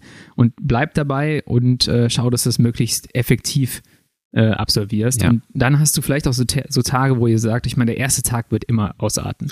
Ich Ansonsten auch- kategorisiert die Tage wirklich als Genau heute ist der Anarchietag, heute Ja, wird genau. der sogenannte Neandertaler-Kreisel ausgepackt. Das das ist ja nicht zu vermeiden. Jeder kommt ins Trainingslager und man ist vielleicht auch länger nicht mehr zusammen gefahren und auf einmal wollen halt alle mal so gucken, ah, wie sind denn die anderen so durch den Winter gekommen? Ich fahre jetzt mal nach der Führung von dem einen Typen, fahre ich jetzt mal richtig schön drüber, dass der hinten richtig Probleme hat, sich einzusortieren. Ja. Und ich bügel mal voll über die Welle mit drüber. Das nennen wir immer den Neandertaler-Kreisel. Der bricht, wenn wir im Girona sind, immer in dem gleichen Tal aus, weil es so leicht nach unten geht. Und dann wird er halt richtig lang geschrubbt und dann ist dann noch so eine Gegensteigung und alles ja, dann das, das muss man antizipieren, dass das passieren wird und dann muss man den Tag auch so planen und dann sollte man den auch nicht als Low-Intensity-Tag einplanen Ja. und den vielleicht irgendwie tendenziell eine halbe Stunde kürzer machen, als, als Genau. man das sonst machen will. Genau das. Ähm, also definiert genau als solches. Jetzt denkt, also macht euch noch nicht verrückt, wenn sowas passiert, ist das Trainingslager nicht kaputt. Es gilt es einfach tendenziell zu kontrollieren und vielleicht ein bisschen zu vermeiden. Äh, damals bei uns war es auch klassisch, erster Tag irgendwie mal äh, Delta raus oder ein Randa oder dann irgendwie mal nach Inka und den Tankstellenberg hoch. Ähm, da hat irgendeiner auch mal oben gemeint, so, jetzt können alle ihre Geschlechtsteile wieder einpacken und jetzt fahren wir gemeinsam entspannt weiter. Jeder hat kurz gezeigt, wie groß er ist und jetzt können wir uns mal wirklich Ja. ein bisschen äh, besinnen. Und genau das ist es halt. Man, man kann da von mir aus einmal abspacken, aber nicht die ganze Zeit. So. Ich finde das auch wichtig. Also das ist ja auch, Ja. ein Trainingslager soll ja auch Spaß machen. Und Ja. man muss das, man muss halt einfach dann wissen, okay, an dem Tag ist das Training kein Low-Intensity-Training. Ja. Wir sollten es auch nicht so abstempeln, sondern sagen, okay, heute haben wir einfach mal Bock, wir fahren und das ist eingeplant, weil das ist dann die Intensität vielleicht vom ersten Block oder sowas. Und dann findet man auch eine gute Mischung aus Spaß und das, das ist ja auch für die meisten Leute ist es ja auch ein Urlaub und deswegen sollte man den auch nicht zu ernst gestalten. es ist aber- nicht nur Hausaufgabe. Genau. Und ähm, man kann dann eine gute Balance finden, glaube ich. Tipp vielleicht für die Teamtrainingslager, wo sowas zu häufig passiert, von diesen, ich sag mal, klassischen 270er Bergfahrern, mit 270 bis 290 fahren wir jeden Berg hoch. Ähm, sorti- also sucht euch ein paar Leute, sucht euch Gleichgesinnte, Ver Verbündete Ja. und äh, macht ein Gruppetto. Ja, dann fahrt ihr halt langsam mal. Glaubt ja nicht, dass die ganzen Tag alleine äh, die Gruppe splitten. Und falls dann doch, ja, dann macht ihr euer Ding.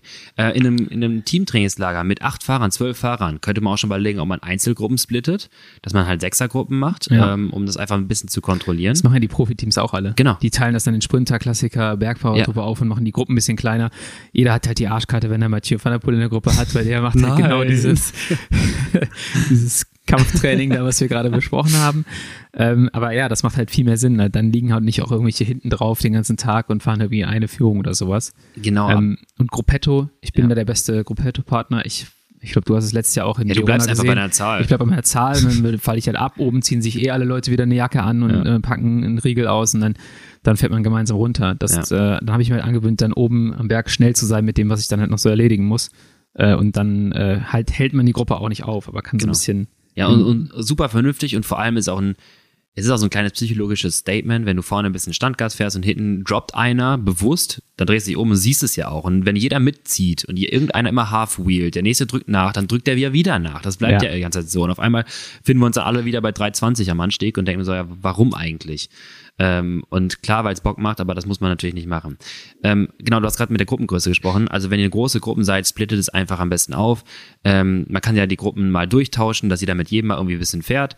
Aber äh, ich sag mal, ab einer Anzahl von sechs Leuten wird es dann einfach irgendwann oder acht Leuten, das kann man machen mal für eine größere, lange Einheit. Also Ja. das irgendwann ein bisschen äh, uneffizient, weil dann fängt es nämlich an, dass der Erste vorne anfängt, nur noch 2,50 in der Führung zu fahren auf der flachen, weil die hinten rummeckern, sie sind nur noch am Rollen. Ja. So, das ist dann immer die Gruppendynamik, dann fährst du 35er Schnitt auf der Insel, ist halt ganz geil, trotzdem fährst du 100 Watt hinten in der, im Windschatten. Auch das ist Lit-Training. Es ist jetzt nicht schlechtes Training. Genau. Früher hätte mich das viel mehr porös Genau, gemacht. Früher genau. mich, also früher habe ich dann da drauf gedacht, mir so, scheiße, Alter. Ich ziehe an der Bremse. Genau, ich habe dann immer so leicht versetzt gefahren im Wind, vielleicht Ja, auch mal genau. eine Lücke gelassen zur Gruppe und dann versucht irgendwie nicht in den Windschatten, in den Sog. Das finde ich auch ganz interessant zum Üben, dass man mal auch sieht, wie weit weg von der Gruppe mal noch den Windschatteneffekt Mhm. hat, weil du rollst dann tatsächlich dann mit 150, 160 Watt wieder ran, denkst so, ah, ich will nicht ran, ich will nicht ran, aber du kommst näher, weil du merkst, da ist tendenziell noch eine, eine andere, ein anderer Windwiderstand, als es das vorne wäre. Vor allem, wenn du den LKW-Power abzündest. Ja, genau. Vor allem, aber das ist halt auch noch so ein bisschen äh, eine gute Übungssache, um so ein Ja. Gefühl für äh, Windschatten etc. zu bekommen. Definitiv. Aber mich hätte das früher halt völlig porös gemacht, wenn da 130 Watt stehen. Äh, Ja. Heutzutage würde ich sagen, wenn da sechs Stunden 130 Watt stehen, Ja, genau. das ist eigentlich geil. Du musst, du musst, also du kannst nicht zu low lit fahren eigentlich. Mach das ruhig entspannt. Ähm, aber wenn es natürlich, wenn die Gruppengrößen verkleinert, dann kann man es ein bisschen besser kontrollieren, finde ich. Dann sorgt man nicht dafür, dass man vorne immer over fährt und Ja. hinten immer under von Lit-Training. Ähm, also macht die Gruppen etwas kleiner, ist etwas entspannter. Ähm, genau, was, was haben wir noch an Tipps? Also, ähm, genau, Sprints und so weiter. Auch da wieder, klassifiziert es als einen Tag, macht es vielleicht wirklich als den Sprinttag. Übt Ja. Sprintzüge, übt Sprinten gegeneinander. Äh, bitte in einer ruhigen Straße, wo ihr wirklich gar kein Auto habt. Ja. Und dann ist es aber auch dafür gegessen und nicht jedes Ortsschild, weil das ist absoluter Nonsens. Das ist kein Sprinttraining, das ist einfach nur die anderen abfacken und nerven, weil man zu früh eher gesehen hat und keiner darauf achtete, gerade, dass man irgendwie einen Ortsschild-Sprint fährt. Ja. Das gewinnt ja keiner. Ja, ich finde, man muss das schon ankündigen. Man muss schon laut in der Gruppe Ortsschild brüllen, sonst zählt das halt auch nicht. Wenn du da Ortkenntnis hast und weißt, du fährst um die Kurve und dann ist da so ein Ortsschild. Und ich meine, das Ja, das ist eins zum Wechseldecken, holst du dir mal, so, ne? so um, die- kurz um die Kurve. Ich? Ja. nee. Ich, also Okay. wenn, dann möchte ich, da, ich meine, da kann ich mir ja auch nichts von kaufen. Ne? Wenn, wenn, dann möchte ich ja auch, das ist ja auch nur dazu da, äh, für die Psychologie, ne? Du willst dir ja dann hoffentlich sagen können, so, oh, ja geil, ich habe das Ortsschild gewonnen, ich bin schnell. Ja, keiner du- juckt den Sieg, wenn du keinen Gegner hattest, ja. Genau. Ähm, ja, oder baut halt baut ein Sprinttraining ein, sowas wie Ja. du gerade gesagt hast. Äh, ich habe mit den Jungs auch gesprochen, die meinten, ja, wir können das mal machen, wir können ja dann so sechs Sekunden Sprints nebeneinander. Dann habe ich gedacht, boah, eigentlich Ja. habe ich gar keinen Bock, so sechs Sekunden Sprints Ja. äh, nebeneinander zu machen. äh, ich will dann mein Sprinttraining absolvieren in meinem, in meiner ersten Stunde, zweiten Stunde, wann auch immer. Und dann will ich einfach weiter Lit fahren. Ich glaube, das ist äh, was, was ich dann machen werde. Aber ja. baut es halt irgendwie bewusst ein. So, versucht all die coolen Sachen, die euer ich machen würde, wenn es wieder zu viel Sonne gesehen hat, nach am ersten Tag im Trainingslager. Versucht die Sachen in die verschiedenen Tage zu packen und die sozusagen ab, auch das Kreiseln. Hm. So, man kann ja kreiseln, man, man muss es halt dann auch nur so machen ähm, dass es halt nicht so ein Neandertaler-Kreis ist, wo du vorne all out in der Führung fährst und dann hinten äh, vielleicht nicht mehr reinkommst in die Gruppe, sondern fahr oben vorne bewusst drüber, dass du hinten auch so leicht, also äh, leicht drunter bist unter der Schwelle, ja. dass du halt einfach so ein bisschen so ein Over-Under-Training vielleicht So wie du es im Rennen auch fahren würdest. Du würdest ja auch nicht so Volldampf geben, dass du halt aus der Führung krachen gehst und dann halt aus genau. der Gruppe rausfällst. Oder, also, oder du willst halt, du willst halt irgendwie jetzt nicht die Gruppe komplett zerlegen. Das machst du ja im Training ja. auch sel äh, im, im, Rennen auch selten. Ja. Also du willst ja, dass die Gruppe schon irgendwie ein bisschen fährt. Und mach ein Over-Under-Training aus, dem, äh, aus dem Kreiseln, mach ein Sprint-Training aus Ortsschildern, aber mach's halt irgendwie kontrolliert, abgeschlossen und dann geht's weiter. Und es ist auch völlig okay, dass wenn ihr zum Beispiel ein Over-Under-Training in einem Kreisel verpackt mit dem Team, weil sonst habt ihr nicht die Möglichkeit, mit dem Team vielleicht zu fahren, ja. dann ist es auch völlig in Ordnung, dass man mit einem Achter-Kreisel irgendwie fährt und sagt, okay, jetzt haben wir jetzt vielleicht jetzt nicht ein optimal getimtes äh, Training, das stand ja. so jetzt nicht auf dem Plan, das sind eigentlich eine Minute Intervalle und wir haben jetzt irgendwie 45 Sekunden. Äh, ist egal, nutzt einfach die Teammöglichkeit, äh, macht nur, schaut nur, dass es natürlich kein Race wird äh, ständig und was ich nochmal extra ergänzen wollen würde, falls Trainingspläne von euren Mitstreitern nicht ganz zu eurem Training passen, ähm, dürfen die auch gerne einfach ihr Training machen und fahren einfach vorne raus. Also ein fährt einen langen Anstieg oder in einer Flachpassage, guckt, dass alle vielleicht die Route auf dem Garmin Wahoo äh, oder so haben ähm, und dann fährt er seine Intervalle, seine 30-30er los und wenn der fertig ist, dann dreht er um und lässt sich zur Gruppe zurückfallen und wenn ihr eine lange Passage habt, dann kann der äh, dreimal, zehnmal 30-30 fahren, ohne dass es das Training behindert ähm, oder halt am Anstieg soll der halt losfahren. Ihr fahrt ja. einfach ganz normal weiter. Lasst euch davon nicht äh, beirren, wenn du nicht selber das auf dem Plan hast. Und wenn ihr alle vier mal acht Minuten fahren wollt, ganz wichtig, stay in your zone. Fang nicht an, bei dem nächsten äh, besseren irgendwie da am Hinterrad zu hängen und deine ja. Intervalle all-outs zu fahren, weil du glaubst, ich muss jetzt bei dem dranhängen. Juckt aber mal ganz ehrlich, nur das eigene Ego, aber juckt wirklich gar keinen, ja. wer im Februar Trainingslager gerade hier ähm, beim 4 mal 8 Minuten den größten hat. Ja, das, ich finde das immer ganz, ich finde es immer ganz angenehm, jemanden zu sehen. Visuell, mhm. wenn du Intervalle fährst, aber ich hasse es halt auch zum Beispiel, wenn jemand an meinem Hinterrad hängt. Ja. Das ist der absolute Killer für mich. Dann hängt da irgendjemand und dann äh, Geh weg denke ich so, oh, weg, weg, mir geht's nicht gut, ich kann das glaube ich nicht halten und der sieht, das, das, der sieht das jetzt ganz genau, dass ich auf einmal nur noch 3,20 fahre statt 3,30. ähm, raten, was der sich denkt. Der Bestimmt denkt, nicht das. Ja, hoffe ich zumindest. Ich hatte meinen äh, ehemaligen Teamkollegen, der um mich herum gekreiselt ist, als ich vor zur Max-Intervalle gefahren bin. das hat mich völlig fertig gemacht. ähm, ja, auf jeden Fall, was du gesagt hast, das ist vollkommen richtig. Fahrt irgendwie einen Anstieg, macht euer Programm. Äh, auch da normalerweise, wenn man es gut plant, kriegt man verschiedenste Trainingsformen in, einen, in eine Ausfahrt rein. Ähm, und mh, haben wir, glaube ich, letztes Mal schon gesagt, dass man nicht von Anstieg zu Anstieg planen sollte, sondern genau. irgendwo hinfährt und da macht man es dann halt. Genau, also keine vier mal acht Minuten. Wir machen den ersten Berg irgendwie nach einer Stunde, der nächste ist dann nach zwei Stunden, dann bei zweieinhalb Stunden nochmal einer, sondern macht es an einem Anstieg, fahrt es viermal hoch und runter, ganz stumpf, hoch, runter, fertig. Vielleicht macht danach kurz einen Coffee-Stop, alle kommen ein bisschen wieder klar, Laktat ein bisschen in der Sonne rausspülen und dann geht's entspannt weiter. Eigentlich eine ganz tolle Kombination.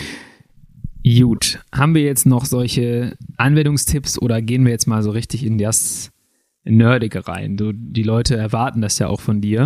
Ähm, auch wenn äh, einige Leute schon geschrieben haben, dass sie ein sechs Jahre Sportmedizin-Studium bräuchten, vielleicht um den Podcast zu verstehen. Ähm, ich glaube, es hat nur was mit den Vokabeln Krachen gehen und sowas zu tun. also, zum Thema Load etc. Ähm, was hast du uns an Studien vielleicht auch zum Trainingslager mitgebracht?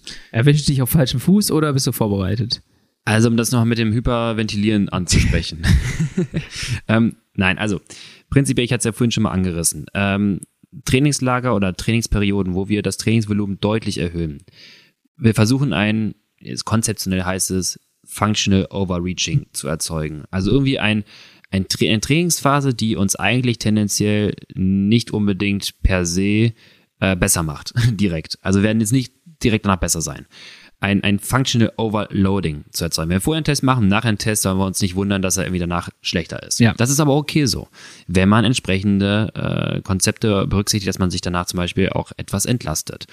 Ähm, so gibt's aber auch Training, was teilweise zu viel ist. Äh, Jan Lemeur, äh, ganz toller Sportwissenschaftler, der ganz super tolle Infografiken äh, erstellt hat über jetzt verschiedene Sportarten und über verschiedene Konzepte, ähm, hat sich auch mit dem Thema mal beschäftigt, ähm, also dem der der äh, sagen wir mal non-functional Overreaching im, im Training und dann so ein bisschen was herausgefunden, äh, dass er gesagt hat, okay, wir haben irgendwie eine Trainingsgruppe gehabt mit, ich glaube, es waren 27 Athleten ähm, und äh, elf davon war dann nachher, es war für alle ein Overreaching-Training. Ja. Elf von denen waren non-functional Overreaching, die es völlig überzogen haben. Dagegen eine Kontrollgruppe, die normal trainiert hat. Die Kontrollgruppe, die normal trainiert hat, die ist jetzt nicht groß besser geworden in der Phase irgendwie wie erwartbar, in der VZ Max, in der Schwelle und so weiter. Die non-functional Overreaching, die es komplett überzogen hat, ist auch nicht besser geworden in den Daten, in den Leistungsdaten. Ja. Die sind nämlich so, haben so viel gemacht, dass sie gar keine Chance hatten, der Körper daran zu wachsen und letztendlich die Schwelle zu verbessern, die relative Leistung zu verbessern Ja. und sonst was. Also wirklich komplett in den Keller trainiert. Die sind eher gleich geblieben. Die Functional Overreaching Gruppe, die quasi das Training gemacht hat, aber nicht sich komplett weggeschossen hatte, die konnte wirklich dann halt Leistung deutlich steigern. Das heißt, wir sehen erstmal positive Effekte vom Trainingslager unter der Berücksichtigung, dass wir diese Prinzipien anwenden und vor allem darauf achten, dass wir nicht komplett uns da eskalieren. Ja.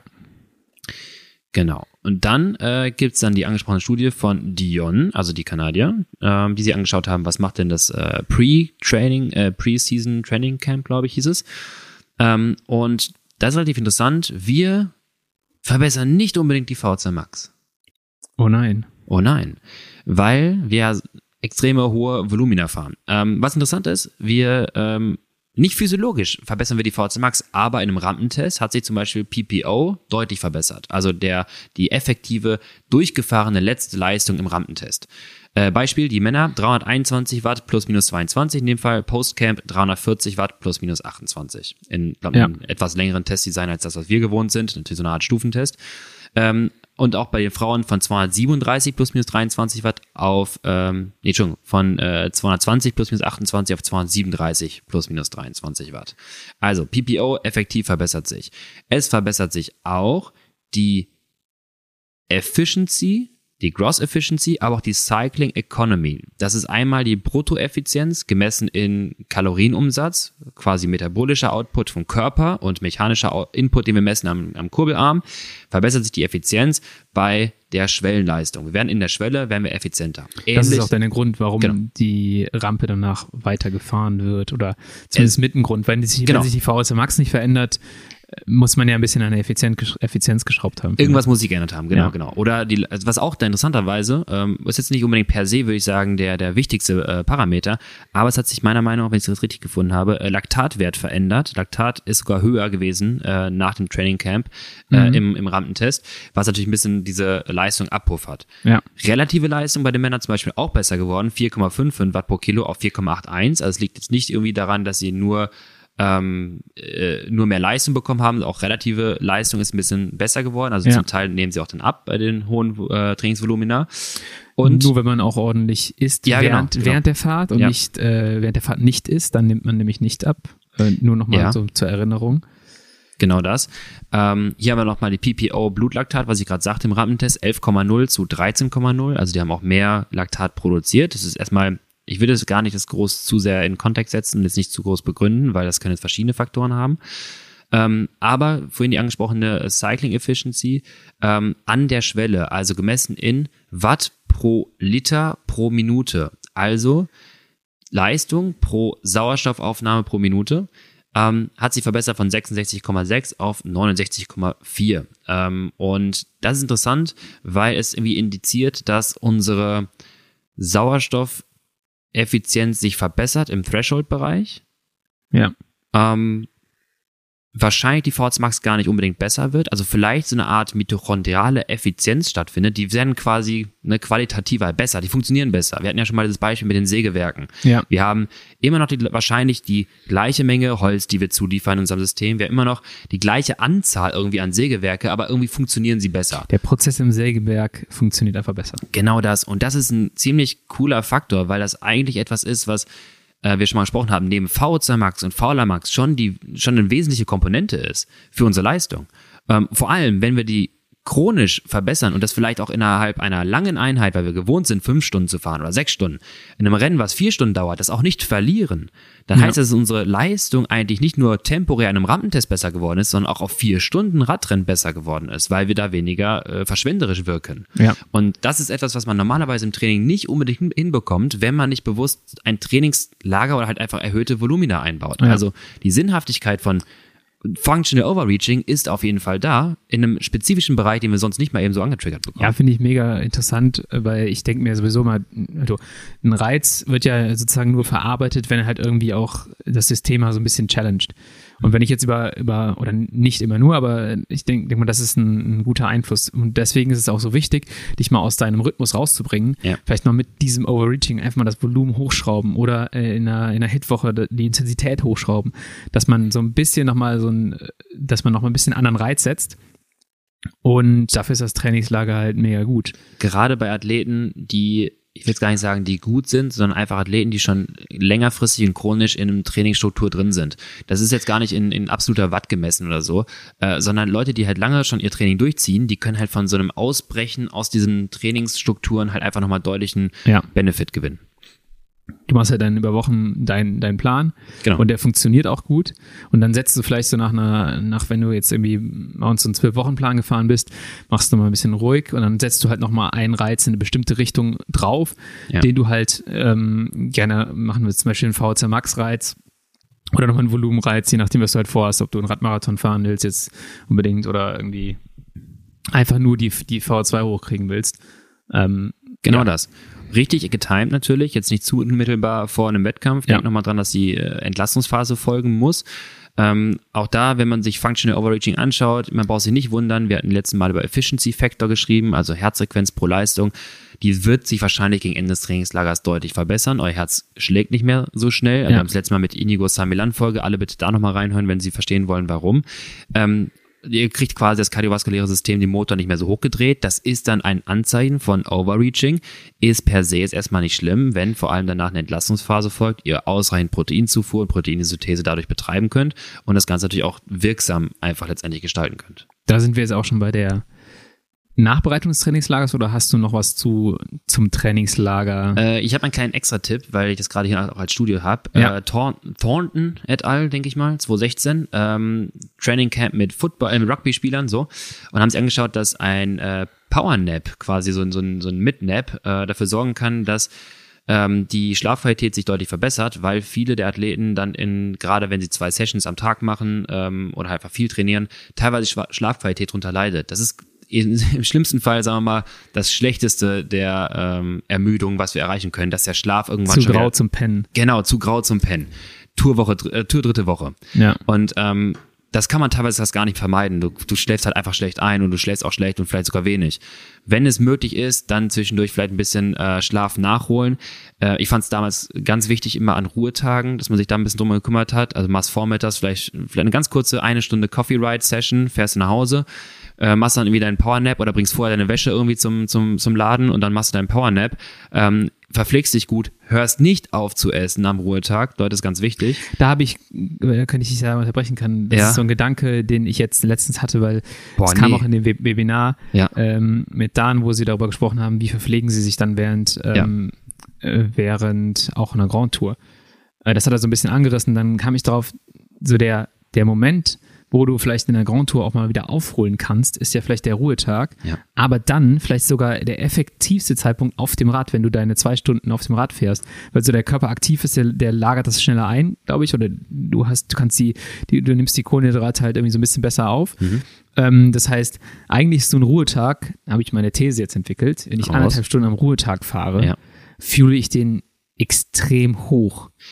Ja, das ist absolut richtig. Das war ja mal die Idee von Vorbelastung zum Beispiel, dass du dich Ja. ein bisschen strukturell klar vorbelastest, aber auch dann nutzt, dass dein Körper sensitiver für die Kohlenhydrataufnahme Genau. ist.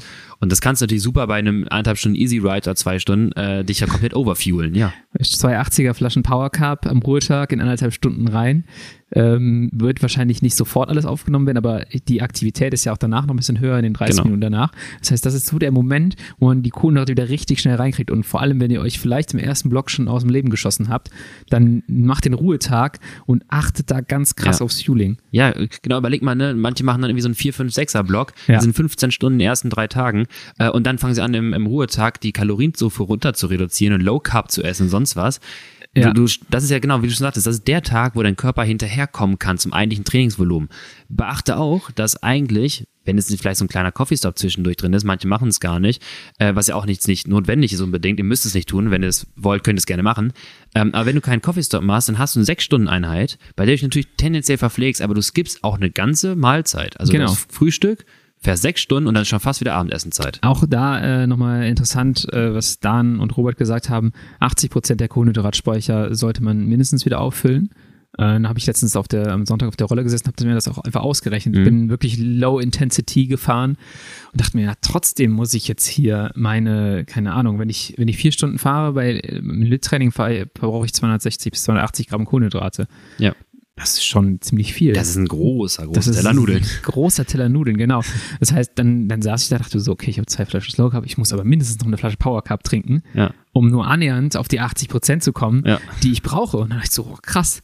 Also, das ist, äh, das ist mir gar nicht so bewusst gewesen. Und da haben wir schon ein paar Mal drüber gesprochen, wie, wie selten den Leuten bewusst ist, wie viel Kohlenhydrat sie verbrauchen. Ja. Aber das kombiniert mit dem Wissen, dass man vielleicht am Ruhetag nochmal die Chance hat, das halb sinkende Schiff wieder fahrtüchtig zu machen, das ist, glaube ich, äh, ganz Das interessant. ist, genau, das ist der Tag, wo ihr in die Werkstatt fahrt und euch ein bisschen repariert. Genau, so kann man Ähm, sagen. genau. Ich habe dich aber rausgeholt. Ich ganz, ganz grob abrunden. Einfach, mach einfach einen Schlaf zwischendurch, um die Schlafqualität aufrechtzuerhalten und das wiederzuholen, was du vielleicht zwischendurch verlierst in der Nacht, wenn du zu müde bist. Ähm, Okay. Und wenn es dann geht, auch an Trainingstagen, also wir hatten die angesprochenen Szenario vormittags, nachmittags trainieren, ähm, ist zwar ein bisschen mies, so ein bisschen psychologisch wach zu werden, also boah, ich muss jetzt gleich wieder aufs Rad. Ähm, aber das dauert genau 20 Minuten, dann geht's auch wieder und es hilft deutlich für Regeneration. Okay.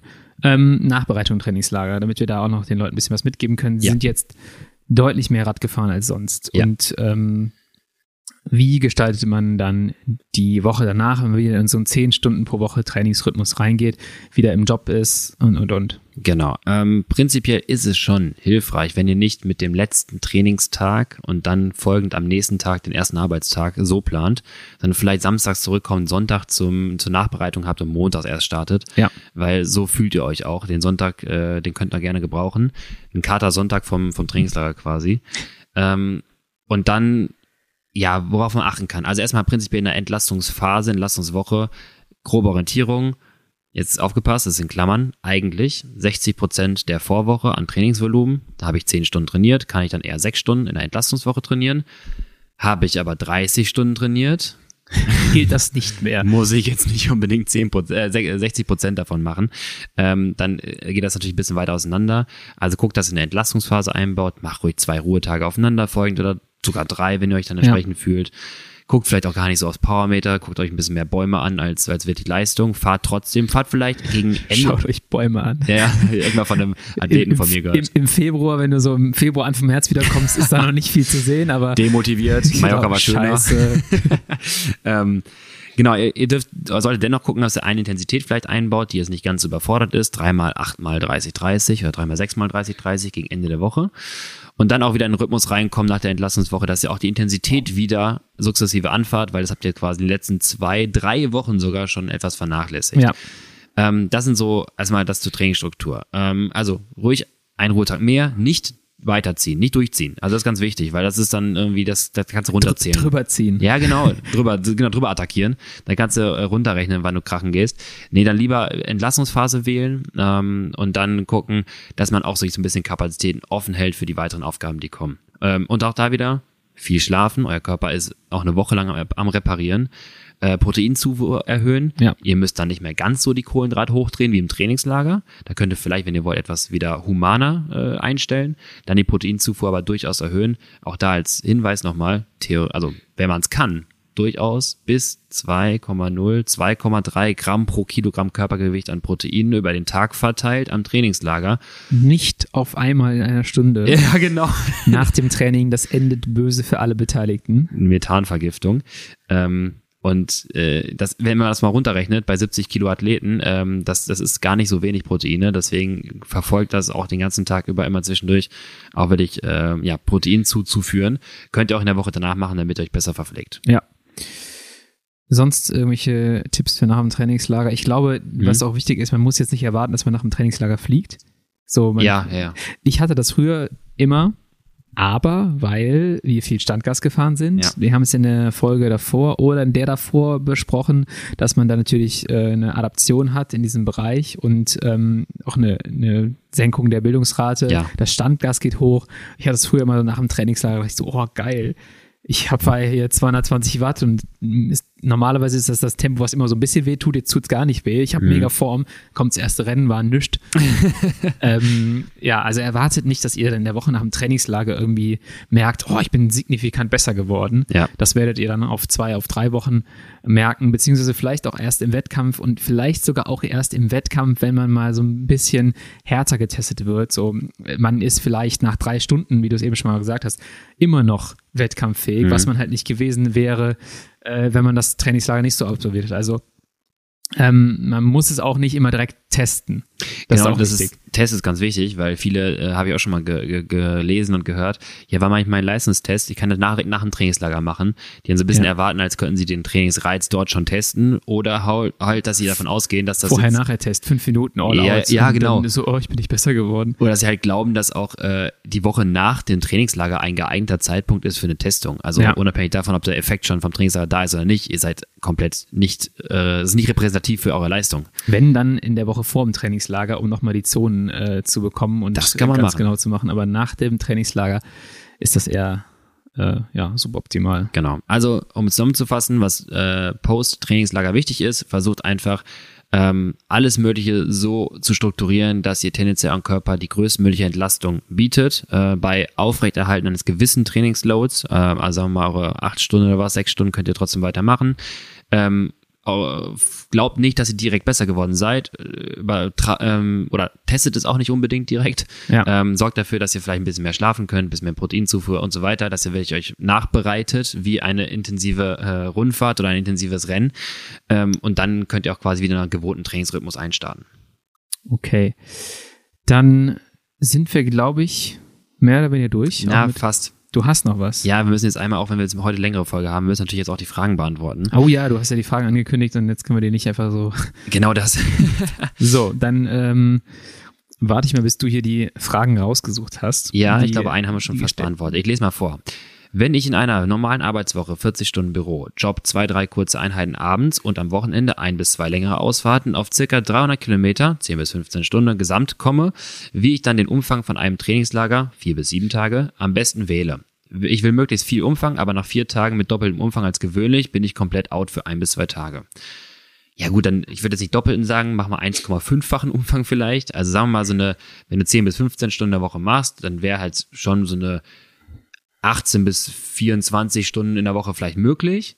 Und ich glaube, es liegt auch zum Teil daran, dass du deine Intensität vielleicht tendenziell zu standgasig wählst. Oder die Intensität, das haben wir eben gesagt, nicht rausnimmst. Also du kannst ja. nicht dein Training aus der Woche nehmen und einfach genau. Stunden drauf addieren, sondern du musst auch dann die Inhalte anpassen. Ich glaube, das ist das, was viele dann falsch machen. Genau das. Bevor ihr glaubt, dass es so unbedingt wichtig ist, eine Intensität, eine Hit-Intensität im Trainingslager durchzuführen, ähm, für die, die jetzt nicht ganz sicher sind, lasst die lieber sein und macht dann nur Lit und vielleicht irgendwie eine Sweet Spot Einheit. Für alle, die jetzt normal äh, in einem normalen Trainingsrhythmus drin sind, ihr könnt natürlich auch gerne an die Trainingspläne orientieren, die wir aufgestellt haben. Auch die ja. haben einmal in einem Block, quasi in einem Wochenblock, äh, eine Hit-Einheit inkludiert. Auch da wieder bitte anpassen, falls ihr euch nicht wohlfühlt und nicht gut fühlt, müsst ihr das nicht durchziehen. Also, um das jetzt zu beantworten, 1,5 bis oder 1,75 kann man schon mal deutlich erhöhen, klar. Ja. Ähm, und versucht einfach die Intensität in Richtung Lit-lastiger zu wählen, dann könnt ihr auch die Umfänge fahren. Ähm, vier bis sieben Tage Trainingslager übrigens geht, ja, hat er gerade geschrieben. Ähm, ich würde sogar, also sieben würde ich schon machen. Vier ist, sagen wir mal, mit Anreise, Abreise schon so viel organisatorischer Aufwand. Ja. Da wäre es schon fast denkbar, und jetzt kommt die Überleitung zu Frage 2, das Oh. Ding nämlich zu Hause zu machen.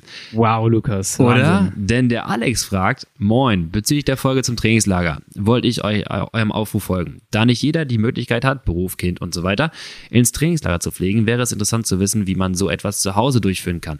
Zum Beispiel Ostern oder lange Wochenenden nutzen, beispielsweise Freitag und Montag Urlaub nehmen. Macht sowas Sinn? Wie wäre die Gestaltung vom Training? Vielen Dank und immer großes Blatt. ähm, erstmal nicht großes Blatt am Berg, weil dann bist du zu intensiv unterwegs. Wahrscheinlich. Wahrsch- Wahrscheinlich, es sei denn, du bist äh, Killer. Ähm, ja, prinzipiell geht das sogar. Ich habe jetzt gerade mit einem Athleten ähm, gesprochen. Wir planen bei ihm ein Trainingslager und gleichzeitig aber eine normale Arbeitswoche. Das klingt jetzt ein bisschen strange, denn er möchte anfragen, ob er Donnerstag, Freitag frei bekommt, nicht eine ganze Woche. Hat dann für sich quasi einen Block von Donnerstag bis Sonntag an Training, also Vierer-Trainingsblock. Und dann Montag, Dienstag, Mittwoch geht er arbeiten. Das ist für den, Arbeit, äh, dann für, für den Arbeitgeber auch ein bisschen entspannter, weil er sagt, okay, dann kann ich dir auch eher freigeben, du bist nicht Ja. zwei Wochen weg, das machen wir zwei aufeinanderfolgende Wochen. Wir haben quasi Vierer Umfangsblock, Ruhetag Montag, Dienstag was zum Reinkommen ähm, oder vielleicht einfach nur Dienstag den Hit-Tag. Ja. Nur Mittwoch eine Einheit, frei. Mit, Mittwoch wieder frei und rein in den Viererblock. Ja. Theoretisch durchaus möglich. Und genauso kannst du es auch für dein langes Wochenende machen. Ähm, wenn du jetzt einen Fünferblock zum Beispiel machst, musst du aufpassen, wird auf jeden Fall eine heftige Nummer. Aber besser oder prinzipiell schon sinnvoll. Ähm, ist dann quasi Mini äh, Trainingslager in Short. Ja. Vielleicht kann man sich ermöglichen, in der Woche danach das Wochenende auch nochmal umfangreich zu gestalten. So hast du dann theoretisch dann innerhalb von, ich sag mal, anderthalb Wochen oder dann irgendwie, äh, irgendwie zehn, elf Tagen, zumindest äh, dann sieben Tage, wo du umfangreich fahren kannst, mit von mir aus drei Tagen, wo es nicht so ist. Und das ist gar nicht so verkehrt. Das kann man schon durchaus äh, gut planen, durchaus machen. Und wer jetzt richtig darauf angewiesen ist und eine knallharte Nummer fahren kann, der kann das auch auf Swift. Also warum nicht? Ja. Es ist natürlich schöner, wir haben es gerade gesagt, die psychologischen Faktoren sind da. So, wenn du es kannst, versuchst du einzurichten. Aber absolutes Verständnis für all diejenigen, die sagen, ich kann es mir nicht einrichten, ich möchte aber irgendwie den Effekt haben. Dann ist, glaube ich, die Tatsache, dass du dich auf dein Training konzentrieren kannst, in Kooperation quasi mit Family und Beruf, aber Tatsache, dass du dich auf dein Training konzentrieren kannst, dass du sagst, da setze ich eine Gewichtung, das ist mir Ja. gerade entscheidend. Ich, äh, ich, ich ähm, bereite auch alles entsprechend vor, dass es auch genauso idealerweise unterstützt wird. Ähm, dann kommen wir dieses Non-Function, äh, dieses Functional Overreaching, wo wir es dann idealerweise nutzen können und dann auch verbessern. Ja. Mittlerweile gibt es auch genug Welten auf Swift, dass man, dass man den psychologischen Urlaubscharakter auch noch hinkriegt. Es Du machst einfach jeden Tag eine andere Welt und dann immer die längste Runde. Auch nochmal krasse Überleitung Ja. von mir zum Thema neuer Kurs auf Ja, äh. Swift Glasgow. Ja. Ich bin diesen City-Kurs gefahren. ja, Ich weiß nicht, ob du den schon gefahren bist. City noch nicht. Alter, das wird ein krasser Kurs für, also die ist ein bisschen wie Richmond, hoch und runter die Ja, ganze ja. Zeit, links, rechts. Und du kannst so viel, glaube ich, rausholen im Rennen, wenn du weißt, wie du swiftest. Also Ah ja, das jetzt wieder gesagt, der, der Pushback zur Folge über Swift-Rennen. ja. Aber wenn du auf dem Kurs gut fahren willst, dann musst du das können, weil das geht immer aus Abfahrt in Anstiege und sowas mit dem Schwung holen und sowas. Das wird auf jeden Fall krass. Diese 360-Grad-Turn da, wo du aus der Abfahrt rein in diese steile Rampe, dann quasi einmal oben über die Brücke durchfährst, da den Schwung mitnehmen. Ich habe es ausprobiert, wir haben eine Group Ride gemacht. Wenn alle da 5, 6 Watt pro Kilo fahren, du vorher aber einmal auf 11 hoch beschleunigst, dann Ja. kannst du oben raus rumrollen und fährst trotzdem Genau, weg. und bist schneller in der Laktat, im Laktatabbau, wo alle noch im Laktataufbau sind. Da kommt der nächste Anstieg. Es ist einfach so, das sind so die Marginal Gains. Aber wir driften jetzt wieder ab. Meinst du das? Thema hatten wir schon in der anderen Folge. Ähm, Also im Trainingslager ist Donnerstag äh, Schottland dran. genau. So. Hammers, Lukas. Das Fragen sind durch. Ja, soweit. Äh, Ansonsten haut wieder welche raus, wir beantworten auch so. Genau. Ähm, ich hoffe diesmal inhaltlich richtig. Ähm, lasst uns euer Feedback da, schreibt uns gerne, wie Lukas gesagt hat. Und ansonsten bedanke ich mich fürs Zuhören und wir hören uns nächste Woche. Ja, gerne. Und äh, verlinkt bitte auf Insta im Trainingslager auf euren Malle-Fotos äh, Science, dann sehen wir auch, wo ihr unterwegs seid. Genau. Gut, also ciao und bis zum nächsten Mal. Wir hören uns. Ciao, ciao.